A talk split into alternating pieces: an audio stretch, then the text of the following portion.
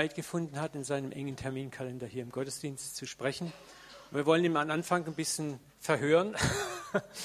Aber wir wollen erst noch mal ganz herzlich Anita begrüßen. Anita, stehst du mal kurz auf? Gebt dir mal einen herzlichen Applaus. Die beiden sind seit wenigen Wochen verheiratet und ich hatte das Privileg, sie kirchlich in Aachen zu trauen. Und es war eine wunderschöne afrikanische Hochzeit, das war richtig schön. Und jetzt seid ihr ein glückliches Ehepaar, habt ausgeflittert und jetzt kommt der harte Alltag wieder. Ne? Training im Sport und Training im Alltag. Ray, ich wollte dir einfach mal so ein paar Fragen stellen, bevor wir in die Predigt einsteigen. Du bist ja Fußballer und mich würde mal interessieren, was hat dich so, wie kamst du eigentlich mit dem Fußball in Kontakt? Das war bei mir schon sehr früh. Ich denke mal, das äh, liegt bei uns auch in der Familie. Mein Vater ähm, war auch Fußballer. Und ähm, ja, im Alter von drei Jahren fing es an, dass ich das erste Mal gegen den Ball getreten habe. Und dann hat man schon gemerkt, oder meine Eltern haben gesehen, oh, das ist wahrscheinlich auch ein Fußballer. Und ähm, ja, aber wenn man noch so klein ist, dann weiß man ja nicht, ne, wie es dann weitergeht. Aber letztendlich hat es dann bei mir in den weiteren Jahren dann auch herauskristallisiert, dass ähm, der Fußball für mich eine Leidenschaft ist und etwas, was ich sehr gerne tue. Und ähm, ja, und so hat sich das entwickelt, dass daraus ein Weg wurde. Wie war denn dein Weg in den Profifußball? Ja. Über welche Stationen hast du diese Leiter erklommen? Also angefangen habe ich bei mir im Dorf, wo ich auch herkomme, Aldenhoven. Ähm, da habe ich angefangen, Fußball zu spielen. Mein Vater war dann auch mein Trainer. Also war er mit mir immer sehr streng. ja, es war anfangs auch nicht einfach für mich.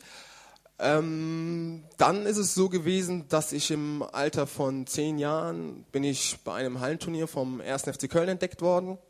Die haben mich dann eingeladen, ich soll ein Probetraining machen ähm, weil sie der Meinung waren, dass ich ein Potenzial habe, es auch weiter schaffen zu können, höherrangig zu spielen. Ähm, ich wollte es gar nicht. also ich habe mich total dagegen gesträubt, weil ich war schon so ein Heimatkind und ähm, wollte einfach auch nicht weg, auch nicht von meinen Freunden. Und meine Eltern, die aber solche FC-Fans auch waren, ja, die, die wollten unbedingt, die haben dann gesagt, Ray, das musst du machen, los geht's und so weiter, wenigstens mal zu versuchen. Letztendlich habe ich mich überreden lassen. Ähm, habe dann das Probetraining gemacht und ähm, konnte auch überzeugen, so dass ähm, der Verein dann wollte, dass ich dann auch für die kommende Saison ja, U10 oder U11, ne, da war ich ja auch noch so ein Furz, äh, dann da zu spielen. Und dann ging es eigentlich sehr steil nach oben in der Jugend. Also ich war jemand in der Jugend, der wirklich sportlich sehr, sich sehr schnell abgesetzt hat. Es ging sehr schnell nach oben bin dann U15 Nationalspieler geworden, äh, dann später auch Kapitän geworden, U17 Europameister geworden im eigenen Land. Und ähm, ja, ich habe dann auch schon gedacht, das ist so wow. Ne? Also ich werde das auf jeden Fall locker schaffen. Ähm, aber nein, dann kam dann auch so ein Knick, als ich gerade zu den Profis kam. Mhm. Am 1. FC Köln, da kam jetzt gerade so dieser Knick. Und wo ich das erste Mal dann auch wirklich gemerkt habe, es geht auch anders. Es geht okay. auch anders und du lernst jetzt mal eine andere Seite kennen, was wirklich sehr schmerzt. Es läuft nicht mehr so gut, der Trainer beachtet dich nicht mehr so wirklich. Und ähm, das war anfangs auch nicht einfach für mich. Und danach ging es dann zum Alemannia Aachen, bin ich für ein Jahr ausgeliehen worden, wo ich dann äh, in der zweiten Liga höherrangig Spielpraxis sammeln durfte, was anfangs auch gut lief. Dann kam eine Verletzung dazu. Ich bin absolut nicht verletzungsanfällig, Gott sei Dank, preis den Herrn. Ähm, aber das war dann eine Zeit, wo ich dann auch mal eine Verletzung hatte keiner wusste auch, wie lange die gingen. Also man, es war jetzt nicht so wie, man weiß, Kreuzbandriss, sechs Wochen, Muskelfaserriss, mhm. drei Wochen, vier Wochen etc. Ähm, bei mir wusste man es einfach nicht, weil ich hatte ein Knochenmarksedem in der linken Knieinnenseite und äh, die Ärzte haben mir gesagt, das ist bei jedem unterschiedlich. Es kann okay. noch zwei Wochen dauern, es kann einen Monat dauern, es kann drei Monate dauern. Der Risse von Köln hat genau mit derselben Verletzung acht Monate gebraucht, Boah. bei mir waren es sechs. Wow. Ja, und dann war es halt so, dass ich dann wieder zum FC kam, mit der Hoffnung eigentlich, äh, weil der FC dann noch abgestiegen ist, boah, jetzt fängt es endlich an, Gott ist da, jetzt werde ich endlich den Bo Durchbruch schaffen. Nein, im Gegenteil, ich bin abgeschoben worden in die zweite Mannschaft, ein komplettes Jahr lang. Also das war eine Demütigung auf jeden Fall. ähm, habe aber dann wirklich die Gnade bekommen vom Herrn, dass dann der Verein Karlsruhe auf mich aufmerksam geworden ist. Und ähm, ja, seitdem, jetzt bin ich ja schon ein Jahr hier und bin froh, diese Entscheidung getroffen zu haben. Super. Ray, ich wollte mal fragen, du hast den Vornamen Reinhold. Ray gefällt mir besser. wie, wie kam Reinhold? Uh, it's a long story. Cut it short. Ich versuche es äh, kurz zu halten. Also, jetzt werden viele dann Fragen haben. Ähm, ich habe zwei Paar Eltern. Ich habe meine leiblichen Eltern, die äh, gebürtig aus Kongo kommen. Ich bin in Deutschland geboren, habe aber auch ein weißes Elternpaar. Und ähm, das sind meine Pateneltern, die meine Schwester und ich aber auch als unsere Eltern akzeptieren. Und es ist damals so gewesen, dass mein Vater ähm, aus dem Kongo geflüchtet ist, hat hier in äh, Deutschland Zuflucht gesucht und ist dann halt dort gelandet, wo ich dann auch aufgewachsen bin. Und weil er auch schon dieses Fußballergehen einfach hatte, hat er eines Tages hat er dann gesehen, da ist irgendwo Flutlicht, er hört Bälle, geht hin, ohne sich wirklich verständigen zu können. In Zeichensprache hat er dann dem Trainer signalisiert, er möchte hier spielen. Und dieser Trainer ist derjenige, der ihn wie ein Sohn aufgenommen hat, der wirklich mitfühlend war und der gesagt hat, hey, ich kümmere mich um dich. Und er wusste selbst Wow. auch nicht, warum das so war, Wow. aber er hat meiner Familie oder er mit seiner Frau, die Maria, die haben sich meiner Familie wirklich sehr stark angenommen, geholfen, auch damals mit, ähm, äh, mit der Abschiebung etc Ja. ähm, da wirklich beizustehen. Und als ich dann geboren worden bin, 92, mein Vater kam im Jahr 88, 88, 89, Mhm. hat er gesagt, Sohn heißt wie Trainer.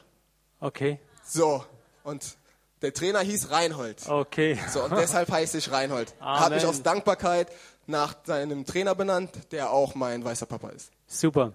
Ich denke, was man hier ganz toll sieht, ist einfach das, wenn ihr mal genau hingehört habt, dann könnt ihr feststellen, da ist ein Plan schon lange angelegt worden in deinem Leben. Ne? Und der hat sich einfach aufgerollt. Der Herr wird uns geben nach den Wünschen unseres Herzens. Und das Amen. Fußballerherz war schon lange in dir drin. Ne?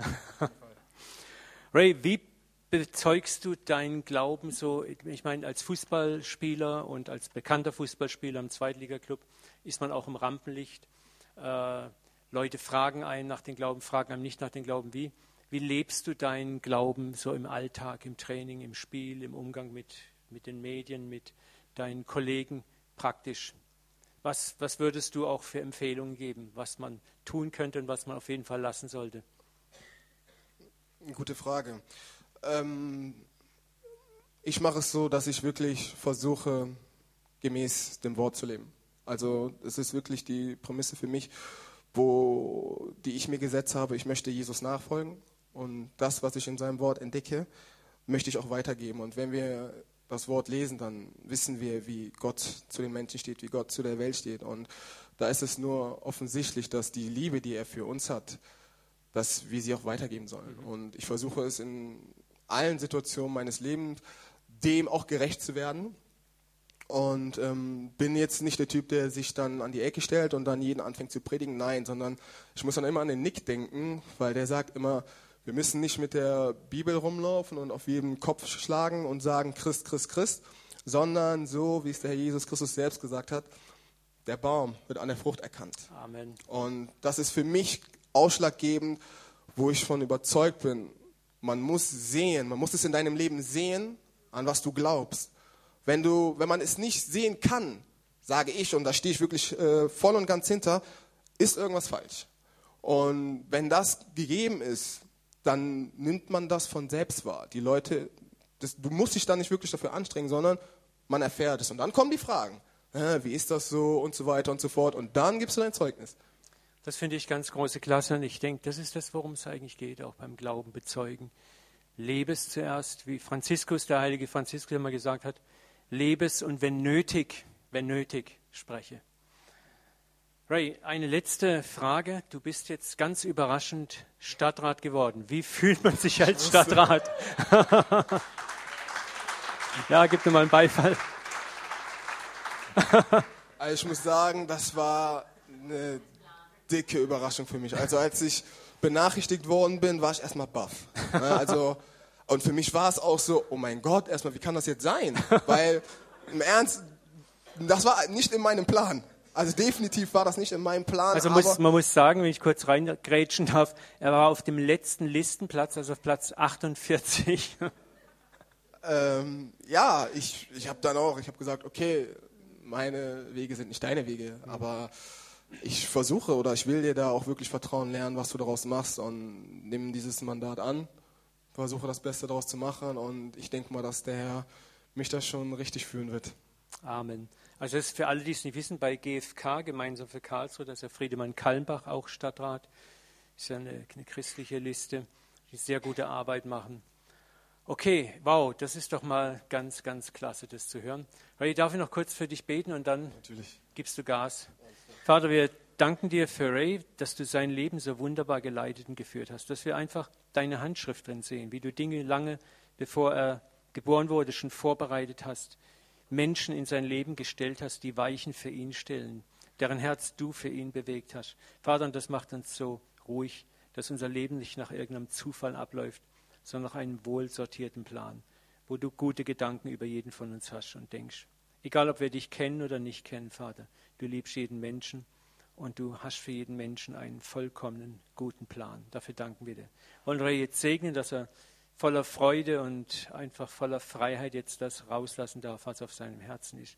Und bitten für uns, Vater, einfach um ein gutes Herz, das, was für uns wichtig ist, was uns berührt, aufzunehmen und es auch zu leben. In Jesu Namen. Amen.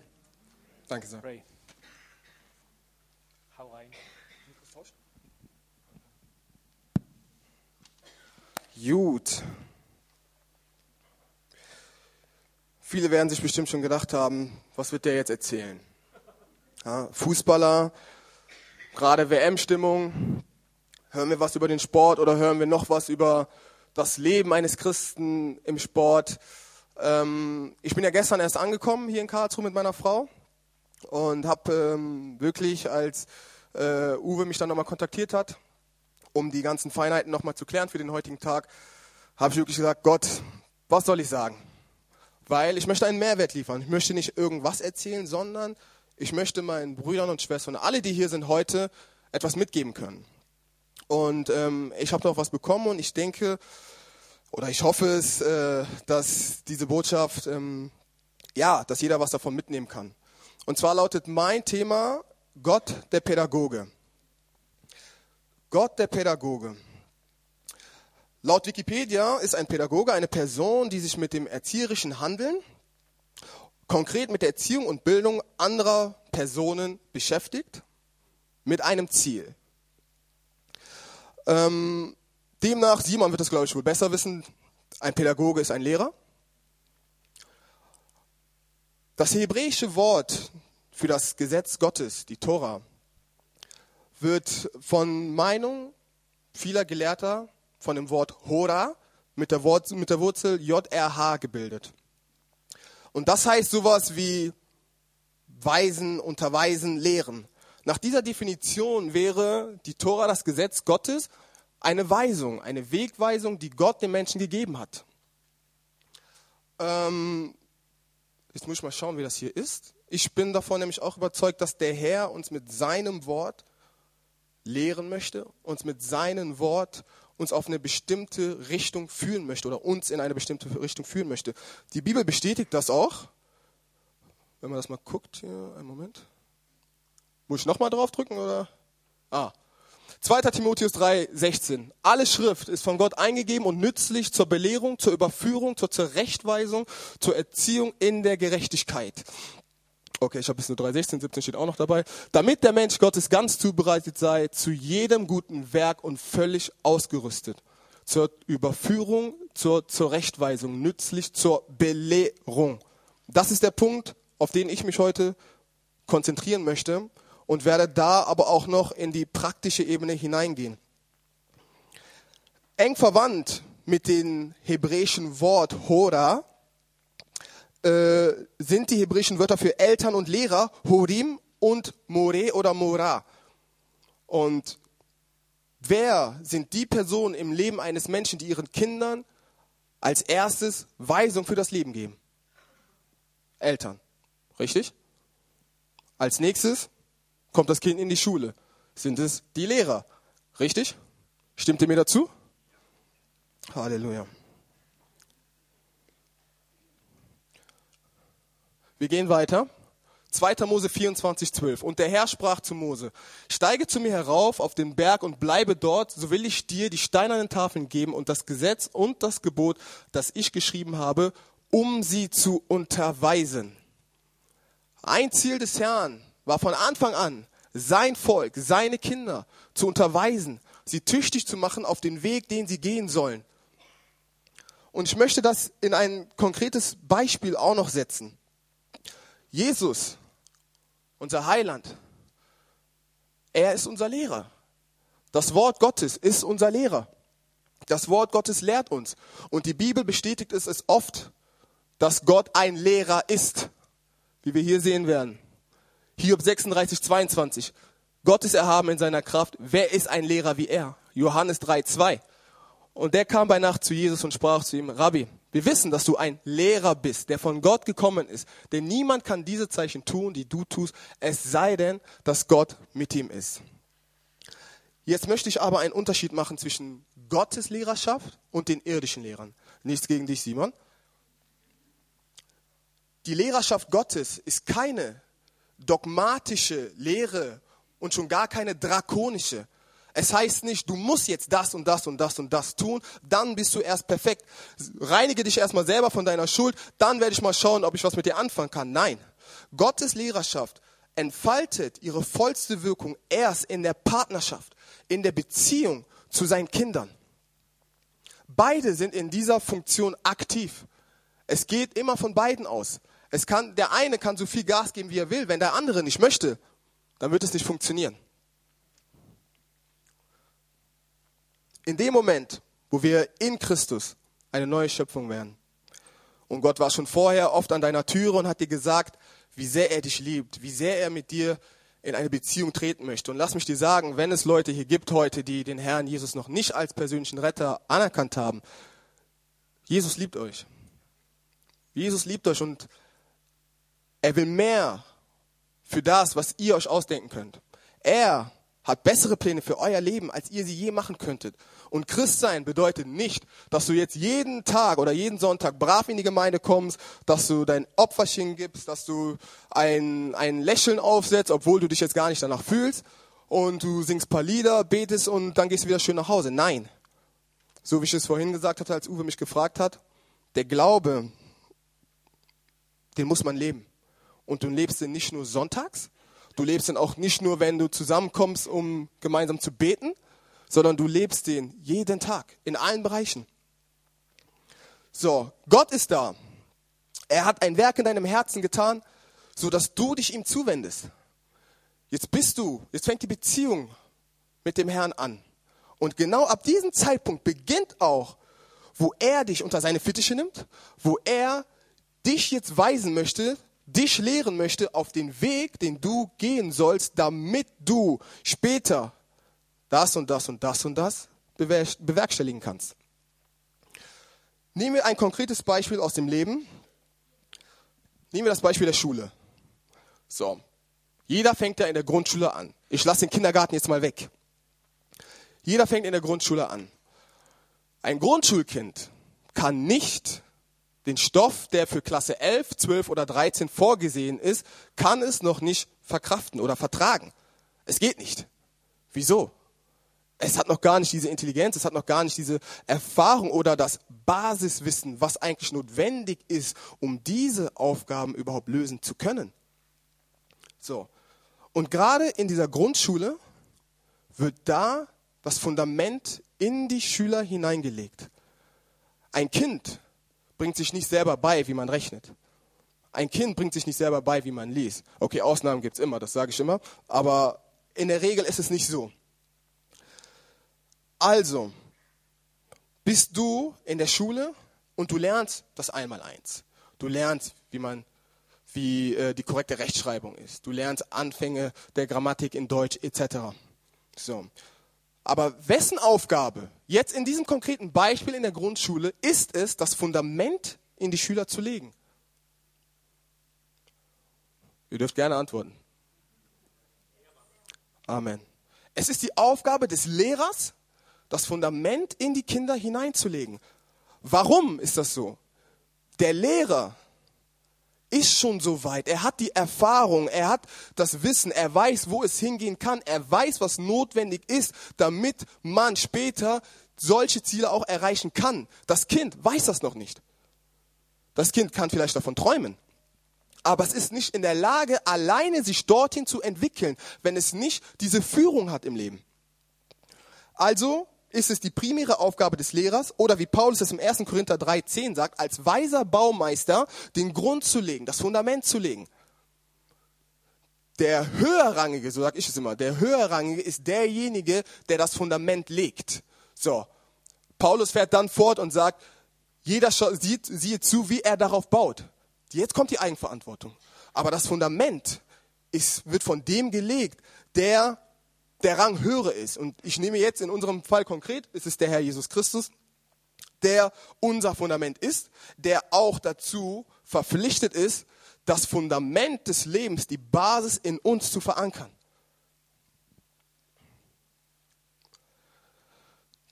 Kommen wir zurück zur Schule, zum Lehrer.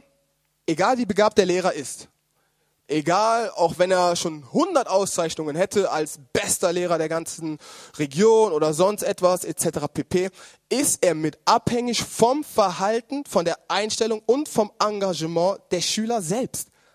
Wenn ein Kind nicht will, dann will es nicht. Du kannst es noch so sehr in das Kind hineinprügeln, das wird aber der falsche Weg sein. Das wird keine gesunde, keine gesunde Entwicklung zu keiner gesunden Entwicklung führen. Wenn das Kind sich absolut sträubt, ich will einfach nicht, dann wird es auch nicht willig sein zu lernen. Es wird nicht willig sein, das anzunehmen, was der Lehrer ihm sagt. Und der Lehrer hat doch die Motivation, ihm etwas Gutes zu geben. Der Lehrer will ja für das Kind das Gute. Das, was ich dir gebe, das, was ich dir beibringe, ist gut für dich, nicht für mich.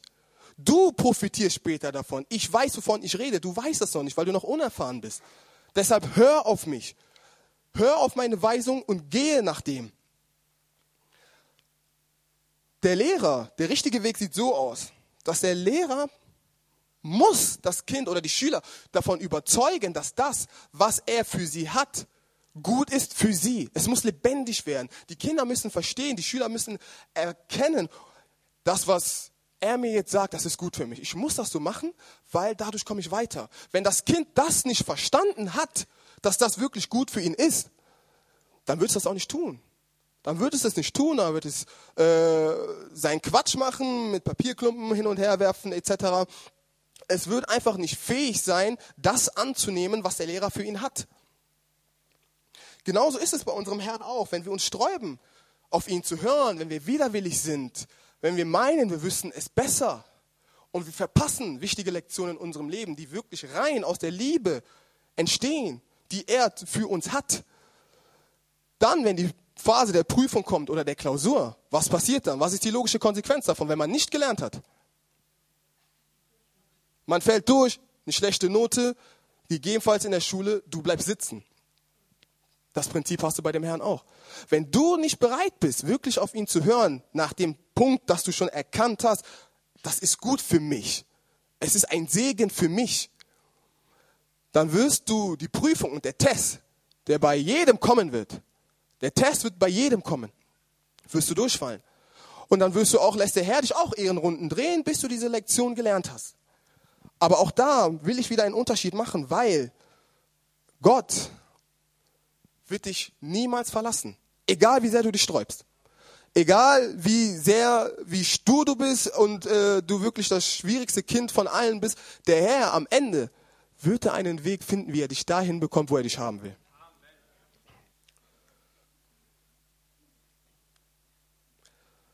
Der Lehrer gibt seinen Schülern eine weitere Aufgabe. Die sieht so aus, dass sie in einer Gruppe eine Aufgabe ähm, bewältigen sollen. Gruppenarbeit. Kennen wir ja alle. Gruppenarbeit. So. Diese Gruppenarbeit ist aber nichts anderes als auch eine Form des Lehrens. Gott möchte den Kindern oder der Lehrer möchte den Kindern damit auch etwas beibringen. Und zwar, ihr sollt lernen, in einer Gruppe zu funktionieren mit anderen. Ihr sollt lernen, gemeinsam arbeiten zu können. Wenn wir jetzt in dieser, ähm, in dieser Gruppe sind, ich sage jetzt mal, du hast drei Gruppentische, a fünf Leute und jeder bekommt seine Aufgabe. Was macht der Lehrer zu dieser Zeit? Der Lehrer geht durch die Reihen, er schaut, was machen die da, er guckt. Das ist alles. So, wenn Konflikte entstehen, dann sagt sich der Lehrer, die sollen erstmal lernen, selbst damit klarzukommen, das Problem selbst zu lösen. So, übersteigt aber ein Konflikt wirklich den Grad ins äh, Unermessliche, dann wird der Lehrer auch eingreifen und sagen, hey Leute, stopp, so ist nicht gut. Aber das Ziel ist es, Leute, lernt zusammenzuarbeiten, lernt in der Gruppe zu fungieren. Was machen die Kinder oder die Schüler zu dem Zeitpunkt? Du hast verschiedene Persönlichkeiten in der Gruppe, du hast verschiedene Fähigkeiten, aber das Ziel ist dasselbe. Wie kommen sie nun an das Ziel?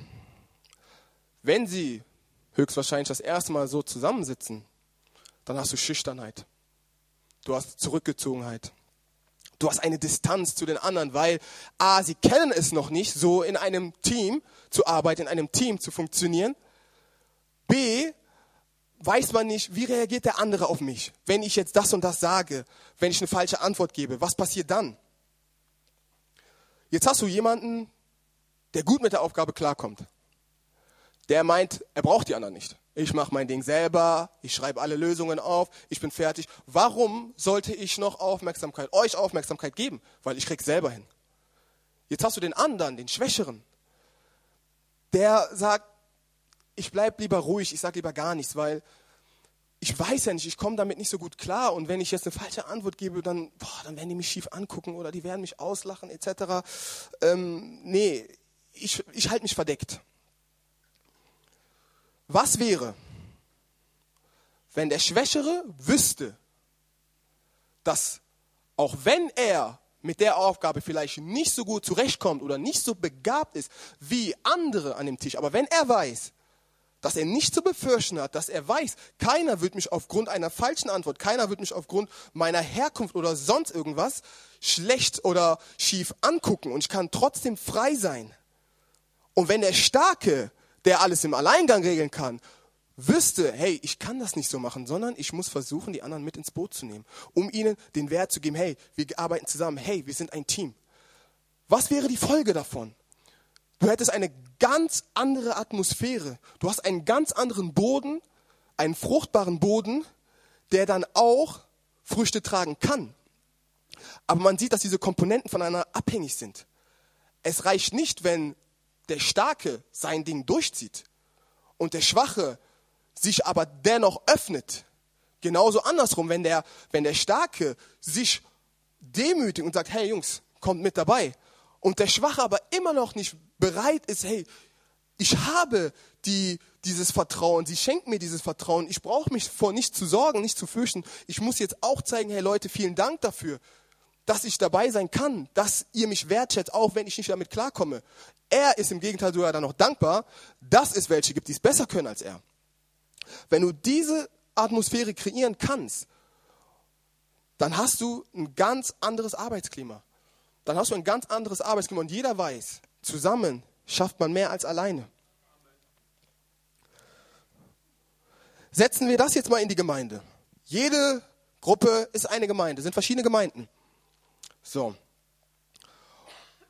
Bei uns im Leib Christi, in der Gemeinde, darf es nicht sein, dass jemand sich vor einen anderen fürchtet, dass jemand diesen Gedanken hat, boah, was denkt er jetzt von mir, wenn ich ihm sage, hm, damit komme ich jetzt nicht klar oder ich ähm, weiß nicht, wie ich das bewerkstelligen soll oder ich bin da und da wieder gefallen etc. Das darf nicht sein. Er muss wissen, dass gerade hier, gerade hier kann er zu jedem kommen. Das sind meine Brüder, das sind meine Geschwister, die werden mich verstehen, die werden mich nicht ablehnen. Im Gegenteil, sie werden mich motivieren, sie werden mich pushen, sie werden mir helfen, da rauszukommen, um gemeinsam den Sieg zu erreichen. Ich weiß das und deshalb kann ich mich frei öffnen. Es muss ein Segen sein, wenn man hier hinkommt, dass man sieht, boah, huh, hier habe ich nichts mehr zu befürchten. Wir wissen alle, wie schwer der Alltag ist. Wir wissen, wie viele Kämpfe wir draußen zu tun haben. Und äh, ich kenne es aus Erfahrung, Ellenbogengesellschaft und was du ja nicht nur im Sport hast, was du überall hast, im Geschäftsleben. Aber wenn du in die Gemeinde kommst, dass es ein Ort ist, wow, ich kann hier relax sein, ich bin hier mit meinen Brüdern, ich kann unseren Gott anbeten, ich kann loben und ich kann auf Hilfe hoffen. Hilfe, die für mich da ist, die ich, von der ich Gebrauch nehmen kann. Persönlich bei mir, Darius beim Gebet, Dienstagabend im Gospel Tribe. Wir sind unten im Keller, es ist ein bisschen kalt, ja, im Winter. Wir fangen an zu beten. Wir beten den Herrn an, wir loben ihn, wir preisen ihn. So. Viele werden es bestimmt kennen oder einige vielleicht auch gar nicht. Darius ist ja ein Monster, wenn es sich ums Gebet geht. Ja. So, und das erste Mal oder die ersten paar Mal, ich kam mir so klein vor. Ich dachte, what? Ist das normal? Ich dachte, okay, das ist jetzt vielleicht, ja, Eintagsfliege. Aber nein, bei ihm war es beständig so. Ich sag ihm das. Ich sag ihm, boah, Daris, du kannst echt richtig gut beten. Ey. Das ist wirklich bei dir, man spürt das Feuer des Heiligen Geistes und ähm, es, es zieht einen mit. Es zieht wirklich einen mit. Ich lobe ihn. Und jetzt andere loben ihn wahrscheinlich auch. Und jetzt wollen wir mal, wir wollen jetzt ganz ehrlich sein, ganz ehrlich sein. Lob baut gleichzeitig Druck auf. So, wenn ich ihn jetzt lobe und andere tun das jetzt auch, dann denkt er vielleicht, wow, ja, ich darf jetzt bloß jetzt nicht nachlassen. Ne? Also sonst äh, gebe ich denen ja wahrscheinlich auch noch einen Anstoß, sondern äh, ich muss jetzt immer halten, dieses, dieses Level halten und so zu sein. Ich darf keine Schwäche zeigen. Warum? Warum ist das so? Darius, in dem Fall jetzt, muss wissen, dass auch er fallen darf.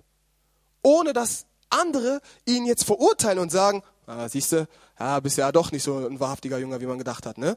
Nein, er muss das Gefühl bekommen, ich sage jetzt, die Schwächeren in dem Punkt müssen ihm, dem Stärkeren, auch das Gefühl geben, hey, auch wenn du mal äh, eine schlechte Phase hast, das ist kein Problem. Ja, das ist wirklich kein Problem. Wir, wir kriegen so viel von dir mit, wir sind so gesegnet davon, also mach dir keine Gedanken. Du kannst echt sein, du kannst ruhig, du kannst sein, so wie du bist. Mach dir keine Sorgen darum. Und wie oft ist es so, dass der Schwächere darauf wartet, dass ein Stärkerer fällt, um auch mal mit dem Finger auf ihn zeigen zu dürfen. Wie oft ist es so? Wir hören, wir lesen im Wort, dass die Starken sollen die, die Schwachen im Glauben tragen. Amen, das ist richtig so. Aber ich sage genauso, die Schwachen müssen die Verantwortung haben, den Starken das Gefühl zu geben, hey, nur wenn ihr mal eine schlechte Phase habt, dann seid ihr weg vom Fenster oder dann seid ihr keine guten Christen. Nein, im Gegenteil. Im Gegenteil. Es ist ein Geben und ein Nehmen ein Mitspieler und ich, wir haben einen Spruch. Ich finde den immer genial, der lautet, Form is temporary, Class is permanent. Was heißt das? Das heißt, die Klasse, die jemand hat, sei es im Sport, sei es im Geschäftsleben, sei es im geistlichen Bereich, wo Gott ihn auch schon da mehr gesiegt hat als ein anderer. Warum? Weil es höchstwahrscheinlich auch zu seiner Berufung gehört. Diese Klasse, die hat jemand. Die wird er nicht verlieren die wird er nur einbüßen, wenn er wirklich konstant damit aufhört. Aber die Form, die Tagesform, die variiert. Die Tagesform, die kann an dem Tag, kann sie gut sein. Du, kannst an einer, du spielst an deinem Limit, an deinem Maximum. Aber an einem anderen Tag mh, hm, hast du einen schwächeren Tag. Das ändert aber nichts an deiner Klasse. Die Klasse, die hast du. Deine Klasse bleibt bestehen. Wenn du trainierst, was trainierst du? Du trainierst deine Klasse, dass deine Klasse noch besser wird. Deine Form ist abhängig von vielen Faktoren, die du auch nicht alle bestimmen kannst oder auch nicht alle beeinflussen kannst. Also wenn jemand in einem gewissen Stand ist, dann sollten wir denjenigen dazu ermutigen, weiterzugehen, diesenjenigen dazu ermutigen, hey, bleib dran, wir sind da und nicht darauf warten, dass er endlich auch mal einen Fehltritt hat und wir jetzt mal hoch sein können und wir jetzt mal den Starken spielen können, zu sagen, nee, das ist so und so, das läuft nicht, das ist nicht gut, was du machst. Die Welt draußen, die schaut auf uns.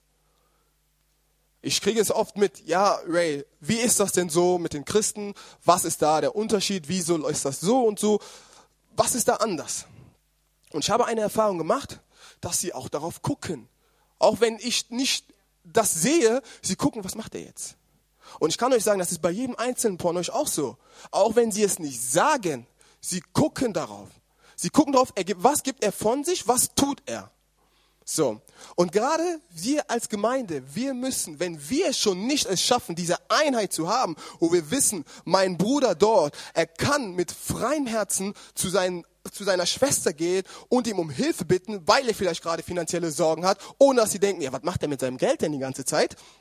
Sondern er weiß, hier, wir sind ein Team. Wir gehören zusammen und wir haben alle dasselbe Ziel. Richtig oder falsch?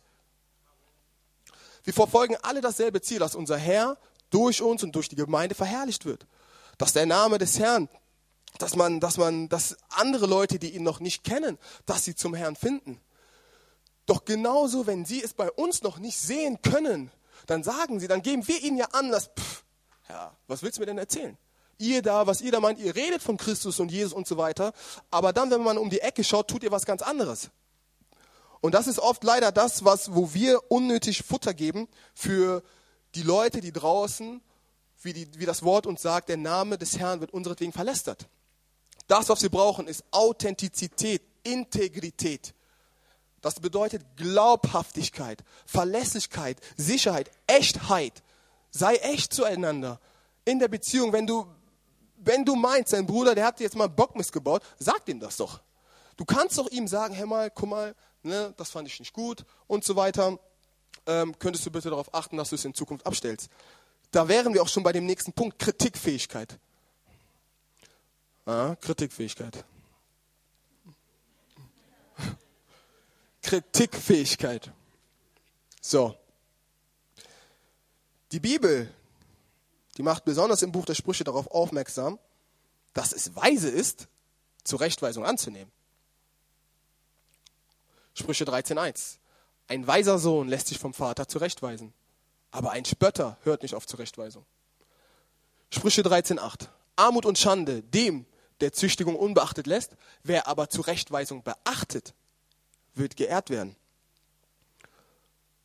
Sprüche 15.5. Ein Narr verschmäht die Zucht seines Vaters, wer aber die Zurechtweisung beachtet, ist klug. Kritik dient im ersten Fall demjenigen, der kritisiert wird. Kritik dient dazu, einen anderen besser zu machen. Der, der die Kritik übt, will den, den er kritisiert, dadurch besser machen. So. Was passiert aber? Man fühlt sich persönlich angegriffen. Man denkt, was weißt du schon? Du, der du da, äh, letztens hat mir mal mein Bruder da erzählt, der da seine Geheimnistuereien hat, willst du mir jetzt was erzählen? Nein, das darf nicht sein. Kritik anzunehmen, das ist eine Tugend, die ist unabdingbar. Der Herr Koczynski am Anfang der Saison, als ich neu zu Karlsruhe kam, boah, ja, der, der hat mir anfangs hat er mir gegeben, boah, Ray dies, Ray das, weil ich war noch nicht so in dem System, ich war noch nicht so in der Philosophie drin, wie er das gerne hätte. Er ist der Trainer, er sitzt am längeren Hebel, er ist der, der mich trainiert, er ist der, der mich lehrt im Sport. So. Aber im Profifußball, auch in Köln habe ich es gelernt, wirklich mit Kritik umzugehen, weil wenn du den Blickwinkel, die Perspektive der Kritik änderst und du daraus siehst, dass das eigentlich für mich gut ist und du das annimmst, dann kannst du auch besser werden. Kritik ist etwas Gutes.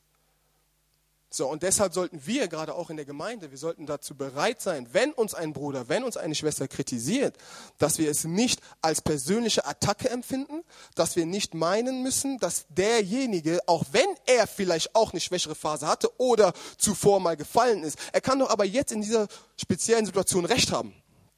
Er kann doch in dieser Situation jetzt wirklich Recht haben, worüber er dich kritisiert. Diese Zurechtweisung anzunehmen, sie vor dem Herrn zu bringen und nicht jede Zurechtweisung ist wirklich gerechtfertigt. Das stimmt natürlich auch. Das muss man fairerweise sagen. Aber selbst dieser Zurechtweisung sollte man sein Ohr leihen. Man sollte hören und sagen, das Gute davon nehme ich mit, das Schlechte tue ich raus. Wenn das nicht auf mich zutreffend ist, dann beachte ich es nicht weiter. Jetzt haben wir natürlich aber auch die Meister im Zurechtweisen oder im Kritisieren, die bei jedem Zeitpunkt den Finger in die Luft heben, auf dich zeigen und meinen, dich in jeder Situation, bei jeder Kleinigkeit verbessern zu müssen, dich kritisieren zu müssen. Dann kommt noch dazu, dass sie eine Art und Weise haben, die, sage ich jetzt mal, ähm, ja, nicht so schön ist. Aber auch da gibt uns das Wort eine Anleitung, wie wir am besten kritisieren oder zurechtweisen sollen. Galater 6,1. Brüder, wenn auch ein Mensch von einer Übertretung übereilt würde, so helft ihr, die ihr geistlich seid, einem solchen im Geist der Sanftmut wieder zurecht und gebt dabei Acht auf dich selbst, dass du nicht auch versucht wirst. Wie? Im Geist der Sanftmut. Der Ton macht die Musik. Es ist ein Unterschied, wenn ich einem Bruder wirklich oder einer Schwester sage, hey, das war nicht gut, was du gemacht hast. Nächstes Mal sag das doch bitte anders als wenn du einem anschreist. Wer sieht das nicht so? Wer hat es gerne, wenn jemand was falsch gemacht hat, und jetzt kommt noch das Beste, er weiß, dass er was falsch gemacht hat, und jetzt schreit hier noch jemand einen an? Hat doch keiner von uns gern, oder? Ja, deswegen lasst uns doch die Mühe machen, wirklich in der, in der Haltung der Bruderschaft, in einer familiären Haltung, meinen Nächsten darauf hinzuweisen, was er schlecht gemacht hat. Und Fehler gehören dazu. Fehler sind wichtig, Fehler müssen auch gemacht werden, um auch daraus lernen zu können. Es gibt bei uns im Sport, heißt es, ähm, noch so ein Spruch, der heißt sagen, um zu sagen, spielen, um zu spielen. Das ist so im Spiel. Ein Spieler ist jetzt in Bedrängnis. Er bekommt Druck von, von beiden Seiten. Er sieht, da ist jetzt einer frei von meinem Mitspieler. Aber er sieht, wenn ich den jetzt anspiele, da ist auch noch ein Gegenspieler, der kriegt sofort Druck. Aber damit ich gut aussehe, hier, nimm. Guck, wie du klarkommst. Das ist Spielen, um zu spielen. In der Statistik gesehen steigt deine Pässe, deine Anzahl der Pässe ist gestiegen oder auch sogar angekommene Pässe, Passgenauigkeit. Aber du weißt ganz genau, du hast diesen Mitspieler gerade in Bedrängnis gebracht. So, und der verliert jetzt den Ball, es ist ein Konter, daraus entsteht ein Tor, bumm, ihr verliert das Spiel vielleicht dadurch. Derjenige, der jetzt diesen Pass gespielt hat, der wird dann sagen, ja, ich habe dich doch normal in den Fuß angespielt, ne? Wenn du jetzt nichts damit anfangen kannst, tut mir leid. Nein, auch im Sport ist es bei uns, wir haben Verantwortung füreinander. Wir müssen dafür sorgen, dass der andere gut aussieht. Sinedin Sidan hat gesagt, es ist nicht derjenige, der Beste, der die Tore schießt oder der die meisten Vorlagen gibt. Es ist der Spieler, der Beste, der die anderen gut dastehen lässt. Sinedin Sidan, Weltfußballer. Also wenn er sowas sagt, pff, da muss da schon was hinter sein. Und genau das ist richtig. Und es ist auch oft so, wenn du jemanden zurechtweisen möchtest, wenn du jemanden verbessern möchtest, dann sag doch nicht etwas einfach, um etwas zu sagen. Ja, guck mal, mein Freund, ne, die Bibel sagt so und so und so, ne, halte dich daran, du wirst sehen, alles wird gut. Mag theologisch richtig sein. Vollkommen. Aber in dem Moment total uneffektiv und unproduktiv. Aber sich die Mühe zu machen, jetzt sich in diese Person hineinzuversetzen, Erzähl noch mal, was ist dein Problem? Sich jetzt mit dieser Person zu beschäftigen und wirklich zu wissen, ich will jetzt, Herr, dieser Person die richtigen Worte geben, dass sie einen Mehrwert davon hat und nicht etwas aus der Bibel zitieren, weil es theologisch richtig ist. Nein, sondern sich wirklich diese Mühe zu machen, was ist jetzt das richtige Wort für meinen Bruder, für meine Schwester? Herr, hilf mir, leite mich. Und dieses Wort deinen Geschwistern dann zu geben oder auch anderen Menschen draußen, aber viele sind sich einfach zu schade, sich diese Mühe zu machen. Sie haben die Bibel vielleicht auch auswendig im Kopf. Und äh, ja, das Gehirn hat jetzt auch schon eine Bibelstelle parat gegeben. Du haust es raus, du sagst, Gott segne dich und haust ab. Ja, man sieht ja, was ist die Frucht davon? Du hast ihm jetzt nicht wirklich weitergeholfen und wahrscheinlich kennt er diese Bibelstelle auch noch. So, und dann äh, ist es ihm nicht wichtig, dass du ihm dann auch noch mal sagst, was er weiß, sondern in dem Moment, ey, Be clear, sei nah, sei echt, sei nah. Und nur ein simples Wort, ein simples Wort kann helfen. Halte durch. Oder ich bin mit dir. Wir packen das zusammen. Hey, du kannst heute bei mir übernachten. Was brauchst du? Wie viel soll ich dir leihen? Kein Problem. Ich gebe dir das. Das finden wir im Wort auf wieder. Hiob 6, 2, 5. Jeder kennt den Kontext, gehe ich mal davon aus, jetzt die meisten äh, wie eindringlich sind die Worte der Wahrheit, aber was bringen eure zu, Zurechtweisungen schon zurecht? Das ist so ein Prinzip von Sagen, um zu sagen. Seine religiösen Freunde, die meinten da für Gott Partei eingreifen zu müssen, haben ihm da bombardiert, ja, dies, das und jenes und so weiter und so fort, die wahrscheinlich anfangs auch wahrscheinlich eine gute Motivation hatten. Aber was kommt dabei heraus? Das, was sie ihm gesagt haben, das wusste Hiob auch. Und er sagt, das, was ihr mir sagt, ihr, ihr wollt mich zurechtweisen, gegen Zurechtweisung habe ich nicht. Aber das, was ihr mir sagt, was bringt mir das? Was bringt mir das? Davon habe ich keinen Nutzen. einen Mehrwert zu liefern für den anderen, ist oft schwerer als gedacht. Und da reicht es nicht, wenn man Bibelstellen auswendig kennt, wenn man äh, die sogar im Schlaf zitieren kann. Das Wort zu kennen ist gut, ist wichtig. Ne? Also nicht, dass ihr mich falsch versteht und meint, ich, äh, Ray sagt, wir sollen die Bibel nicht kennen. Nein, nein, nein. Ich bin, ich bin dagegen, Leuten einfach etwas hinzubrettern und sie dann damit alleine zu lassen. So. Wenn du deinen Bruder zurechtweist oder deine Schwester oder sonst wen, dann achte darauf, auf welche Motivation du hast. Willst du ihm wirklich helfen oder willst du es nicht? Oder willst du nur dich an deiner eigenen Geistigkeit dann ergötzen? Boah, jetzt habe ich wieder den passende Stelle gefunden, Junge. Bin ich gut, ey. Nein, sondern achte darauf wirklich.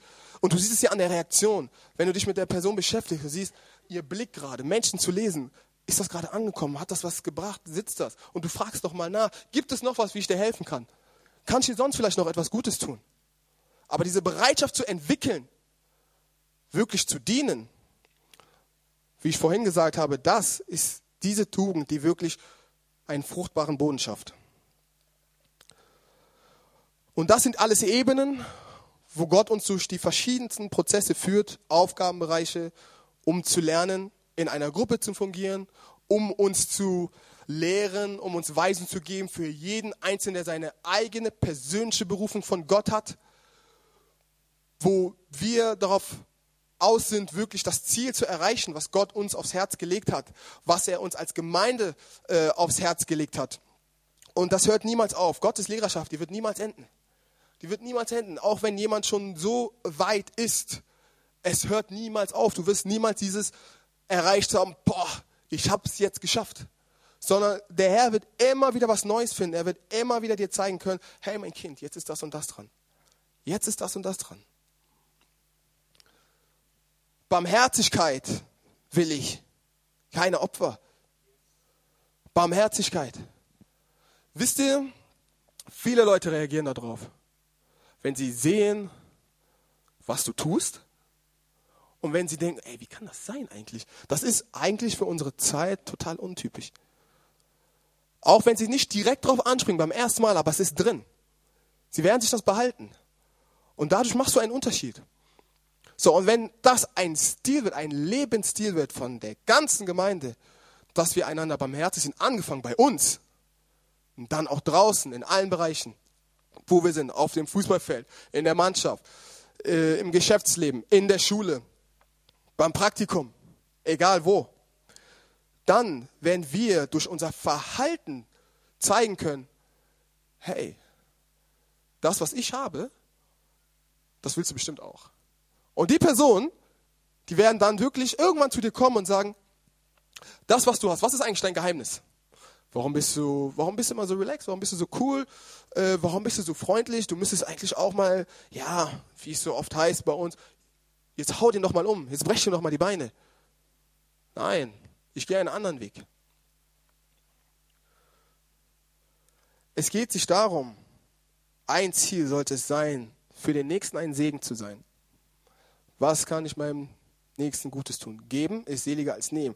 Und ich habe die Erfahrung gemacht, Leute, das kommt gewaltig zurück. Gott sieht sowas, Gott lässt sowas niemals unbelohnt. Das kommt gewaltig zurück, wenn du dich darauf konzentrierst, dich für andere, angefangen in deiner Familie, mit deiner Frau, mit deinen Kindern, draußen, wenn du, und ich spreche nicht von den hohen Dingen jetzt, ne, ganz klein, im Umgang, zwischenmenschliche Beziehungen, wenn du auch nur ein freundliches Wort auf den Lippen hast für einen anderen. Das, macht, das kann so viel ausmachen und Gott im Himmel, der schaut und sieht, boah, meine Tochter, ich bin wirklich stolz auf sie. Wie 1. Korinther 10, 24 sagt, niemand suche das Seine, sondern das des anderen. Kein Tunnelblick. Wenn wir aufs Spielfeld kommen, durch den Gang, dann haben wir einen Tunnelblick, weil wir wissen, puh, jetzt geht's los. Jetzt ist die Zeit, wir müssen konzentriert sein, wir müssen fighten bis zum Ende. Stehe ich auf dem Platz, ist es ein Radarblick. Ich muss wissen, wo steht mein besser, bester ähm, postierter Mitspieler, wo steht der Gegner. Genauso müssen wir einen Radarblick entwickeln. Ein Radarblick zu haben, ich schaue nicht nur geradeaus, ich schaue nicht nur, ja, bei mir läuft alles, ich habe mein eigenes Eigentum und dieses und jenes, sondern was ist mit den anderen? Wo kann ich vielleicht noch ein Segen sein? Wo kann ich eine Hilfe sein?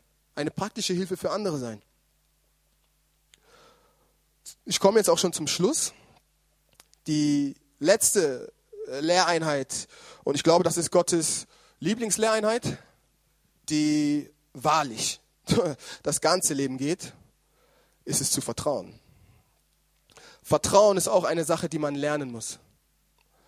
In der Beziehung mit dem Herrn, in der Partnerschaft mit dem Herrn lernst du ihm zu vertrauen. Du lernst es auch in diesen Situationen, wo du einfach denkst, das, was, was soll das? Und ich bin ganz ehrlich, bei mir mit dem Stadtrat zum Beispiel habe ich mir auch gedacht, was, was soll das jetzt? Also ich bin jetzt wirklich kein Politiker oder habe auch kein Fable dafür. Aber jetzt Gott auch dazu vertrauen, dass er damit etwas Gutes im Sinn hat, weil meine Motivation war, für meine Brüder und Schwestern ein Segen zu sein. Das, was ich hatte, wollte ich geben. Und wenn das dazu beigetragen hat, ihnen etwas Gutes zu tun, nur dass ich mich auf diese Liste setze, dann sei es so. So, und jetzt bin ich tatsächlich gewählt worden. Und ich sage, Gott, das war nicht in meinem Plan, aber ich vertraue dir darauf, Herr, dass du daraus etwas Gutes machst. Wer weiß, was daraus passieren kann? Wie es unser Sprüche 3, 5 bis 6. Vertraue auf den Herrn von ganzem Herzen und verlass dich nicht auf deinen Verstand.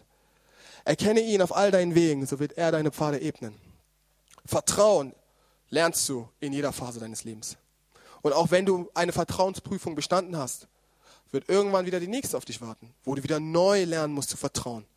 Aber auch aus den Erfahrungen, die du gesammelt hast, wo Gott gewirkt hat, wo Gott eingegriffen hat, kannst du eine positive Energie schöpfen und zu wissen, hey, Gott hat mich damals nicht hängen lassen, er wird mich auch jetzt nicht hängen lassen. Und um den Kreis zu schließen, sehen wir, dass angefangen bei dem Herrn, der an deiner Tür geklopft hat und sagt, hey, ich will da rein, und er dich gefischt hat, endet es aber auch wieder bei ihm. Es endet wieder bei dem Herrn. Er ist derjenige, der im Fokus steht. Er ist derjenige, der dem die Aufmerksamkeit gewidmet werden soll in der ganzen Zeit des Lebens, die du mit ihm gehst. Wo er sagt, mein Kind, ich führe dich zu deinem Nutzen, ich lehre dich zu deinem Nutzen, aber was dabei herauskommt, die Frucht, die verherrlicht mich.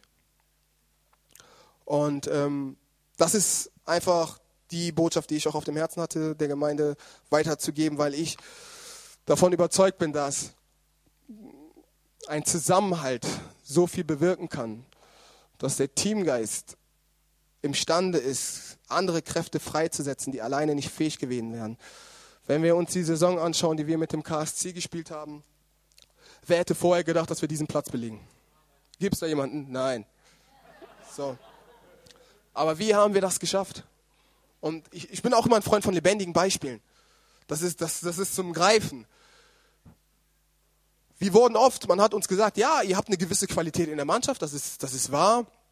Aber es ist jetzt nicht so jetzt, ihr habt jetzt nicht diese Qualität, wie jetzt sage ich mal, der RSFC Köln hat mit einem Risse, mit einem Helmes dann noch, die dann letztendlich nochmal einen Unterschied ausmachen können. Wir, hatten, wir haben Qualität, definitiv. Aber die, das, was wir hatten, haben wir gebündelt und konnten es auf den Platz ausrufen, abrufen, sorry so dass wir imstande waren, diesen Platz zu belegen. Und jeder, der eine Analyse startet, wird immer darauf zurückführen, warum der KSC so erfolgreich war, war aufgrund seines Kollektivs. So, und jetzt pass auf, wenn du jetzt in diesem Kollektiv auch noch Qualität noch mehr dazu gewinnst, und Qualität ist wichtig. Qualität ist wichtig, sage ich. Die, die muss einfach da sein. Wenn du, je höher du kommst, du brauchst auch diese Qualität dafür. Du brauchst diese Skills dafür. Ohne sie wirst du nicht weit kommen. Aber wenn du dazu noch das Kollektiv hast, dann bist du unbesiegbar. Gott segne euch.